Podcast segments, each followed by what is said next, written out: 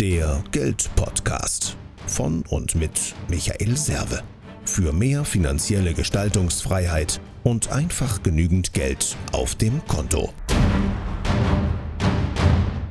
Servus vom Serve, herzlich willkommen. In der heutigen Folge geht es um Tipps für Introvertierte auf Veranstaltungen und warum du keine Rolle spielen solltest.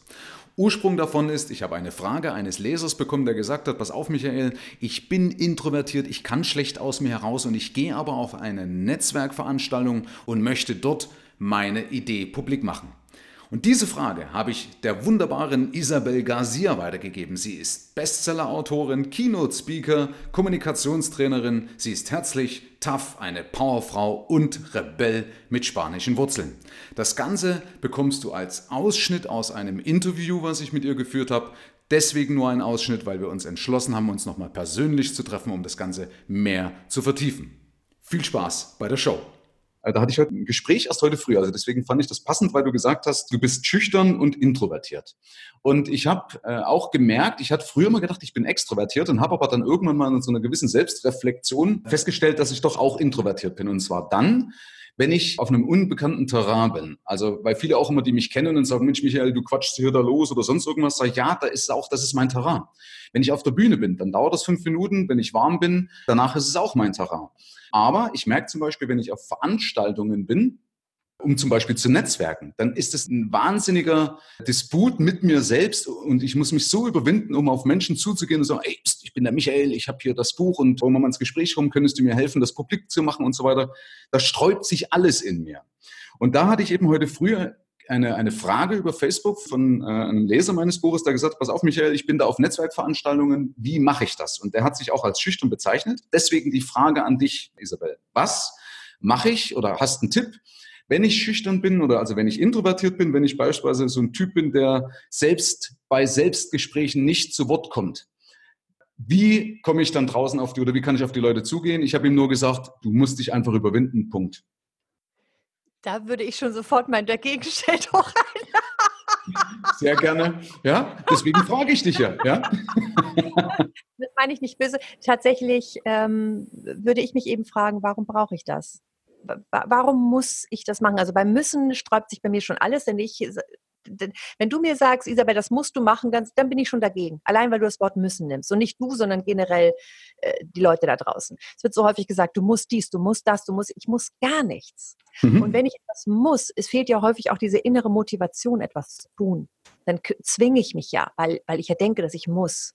Insofern finde ich es viel schlauer, wenn ich eben wirklich den eigenen Willen dazu habe. Und du kannst natürlich sagen, wenn du das und das und das erreichen willst, dann ist es schlau, diesen Weg zu gehen. Oder es könnte sehr hilfreich sein oder, oder, oder. Und dann ist es eben eher meine Entscheidung, okay, wenn es sehr hilfreich ist, dann probiere ich es vielleicht mal, weil ich es eben möchte. Also insofern bei dem Müssen halte ich das Dagegenschild hoch. Und auch, muss ich mich überwinden? Nee, ich muss gar nicht, finde ich. Äh, ich kann auch sagen, ich nehme eben nicht an Netzwerkveranstaltungen teil. Theoretisch könnte ich auch einfach sagen, ich hole mir irgendjemanden, weiß ich nicht, ein Kooperationspartner, der sehr extravertiert ist und den schicke ich auf die Netzwerkveranstaltung. Der verkauft mich ohne Ende und ich mache dann die, die, die Office-Arbeit. Also es gibt ja immer zigtausend Möglichkeiten, wenn ich mal kreativ darüber nachdenke, so wie bei einer leisen Stimme ein Mikrofon zu nehmen, um zu überlegen, ähm, wie kann ich damit umgehen? Wie komme ich dann trotzdem an mein Ziel? Und es ist eben nicht so, dass ich mich dass ich alles können muss. Bei meinen Seminaren werden teilweise Leute zu mir geschickt ins Seminar, die Führungskräfte werden möchten. Und dann wird den Chefs dann eben gesagt, äh, beim Mitarbeitergespräch, ja, das können sie aber noch nicht werden, denn noch sind sie ja introvertiert.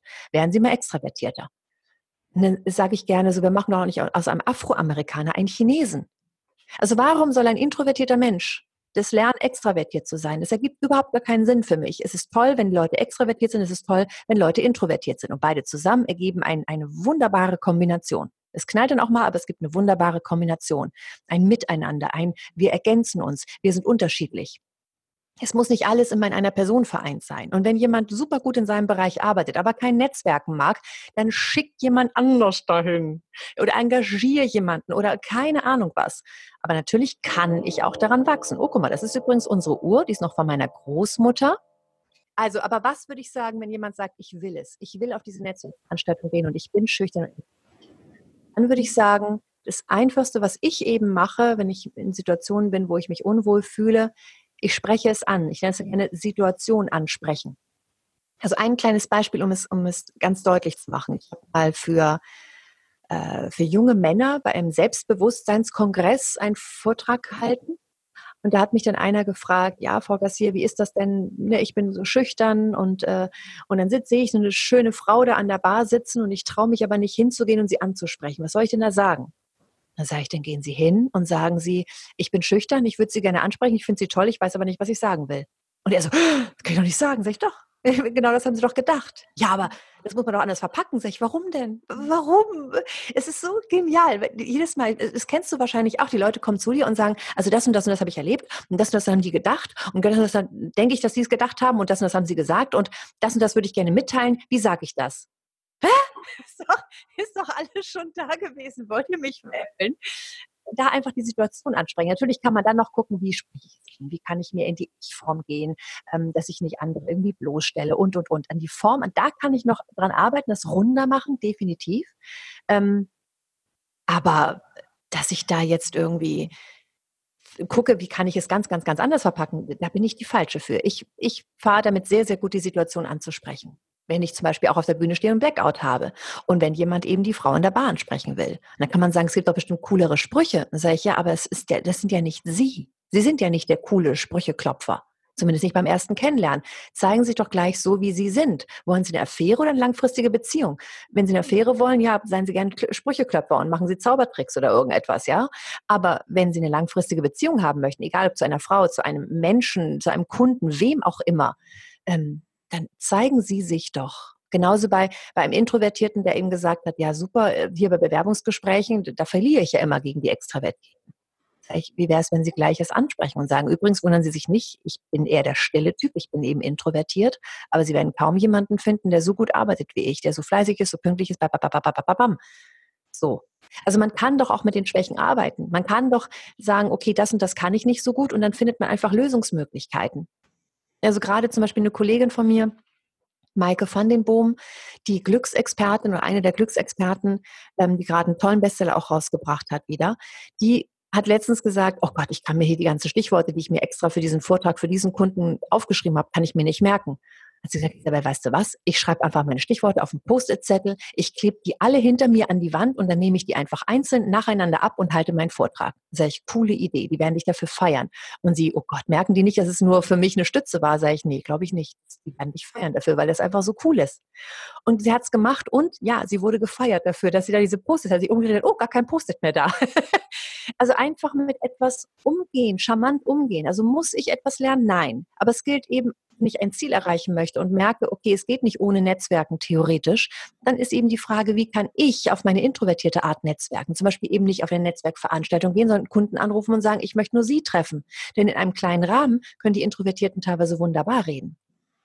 Ja, also Introvertierte können ja teilweise so wie du und ich ja auch plappern ohne Ende. Darum geht es nicht. Es ist einfach so, woran erkennt man den Unterschied?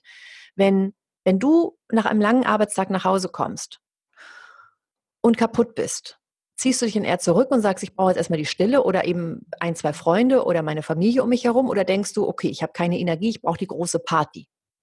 Und manche brauchen eben die große Party, das sind die Extravertierten, um wieder Energie zu bekommen. Und manche brauchen eben die Stille, um wieder die Energie zu bekommen oder den vertrauten Kreis. Und bei mir ist es eben der vertraute Kreis, bei anderen ist es eben die Stille. Äh, Quatsch, dieses laute, die Party dann. Das sind eben die Extravertierten. Deswegen heißt es nicht, dass wir nicht plappern können. Okay. Ja, sorry, bin gerade eingeschlafen.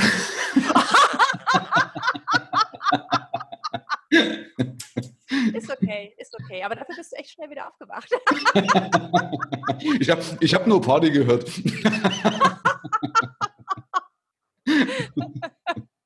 ja, sorry, musste, es lag mir jetzt auf den Lippen, musste einfach sagen. Ähm, nein, also ich bin, bin, auch der, der sich dann eher zurückzieht. Ja? Also ich will dann bloß kringeln oder Extreme Couching machen oder mal ein Buch lesen dann. Ne?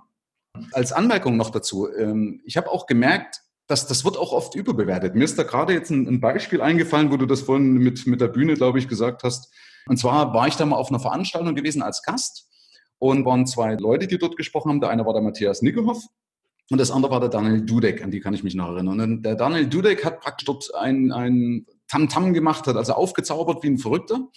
Und der Matthias Nickelhoff eher so, ja, ganz sachlich eigentlich eher schüchtern so seinen Vortrag gehalten. Interessanterweise hat aber der Matthias mit seinem, sagen wir, eher zurückhaltenden Vortrag mehr erreicht, mehr Leute erreicht und mehr Aufträge bekommen als der Daniel. Ja, das fand ich also auch interessant. Also ich will das jetzt nicht bewerten, weil der andere vielleicht auch eher eine Rolle gespielt hat. Äh, aber ich wollte nur das mal einwerfen, dass es oft überbewertet wird. Also die Leute adeln schon, wenn, wenn, jede, wenn jemand sein Ding macht. Sonst würden wir ja die Menschen nicht bewundern, wie beispielsweise eine Lady Gaga.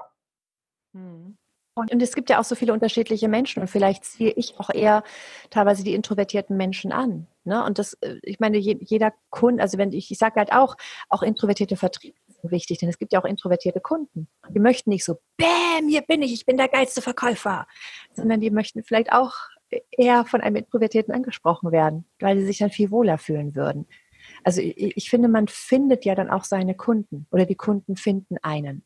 Genau, richtig. Die finden, weil sie sich darin, darin ja auch wiederfinden. Ja? Und das ist ja zum Beispiel das Schöne am Internet oder an einem Podcast oder sonst irgendwas. Wenn man keine Rolle spielt, dann findet man ja auch den passenden Deckel. Ja, würde ich auch sagen. Genau. Und ja. deswegen finde ich es auch so wichtig, sich zu zeigen, ob mit Lipödem oder mit irgendwas anderem, in Anführungsstrichen Schönheitsmakeln, ne, wie gesagt, in Anführungsstrichen, ähm, mich einfach zu zeigen mit Blackout und, und, und, und, und. Denn ich bin eben fehlerbehaftet und wer dann zu mir ins Training kommt, der weiß, okay, super, die Isabel kann ich greifen. Wenn, ich habe so viele Videos von mir, von Vorträgen äh, auf der Bühne und so weiter im Internet. Und wenn die Leute dann eben mich buchen, wissen sie ganz genau, wer ich bin. Also die sagen nicht hinterher, oh Gott, das habe ich mir ganz anders vorgestellt. Einfach so nicht ist. Und das finde ich eben schön. Je mehr ich mich zeige, desto mehr können meine Kunden mich auch finden.